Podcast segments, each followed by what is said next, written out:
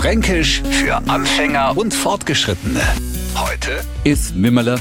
Haben Sie Tattoos, also Tätowierungen? Wenn Sie jetzt sagen, na, hab ich nicht, mach ich nicht, no, bin ich mir nicht ganz sicher, ob das stimmt. Weil es Wimmerler ist ja so eine Art Tattoo. Und zwar eins, das wieder weggeht und bloß in einer begrenzten Farbauswahl erhältlich ist, in dunkelrot oder schwarz. Und die Gestaltung von sowas, die kann man sich nicht raussuchen. Es kommt nämlich ganz drauf an, wem man es holt. Ist Werkzeug dazu kein Messer sei, eine Nadel oder man vielleicht euch zwei Blade hin und schürft sie auf. Und schon sind wir tätowiert mit einem Wimmerler. Ist Wunderbare daran ist aber, dass das wieder vergeht und von der Natur super eingerichtet ist. Das fränkische Wimmerler ist nämlich nichts anderes als ein Grind oder Schorf.